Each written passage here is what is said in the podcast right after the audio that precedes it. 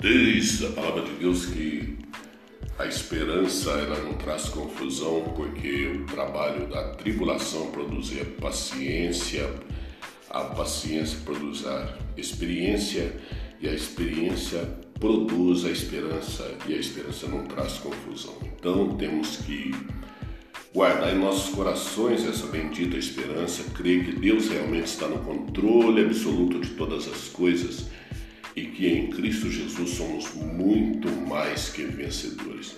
Então, nessa tarde, toma posse das promessas de Deus na sua vida, para a sua casa. Seja uma pessoa feliz.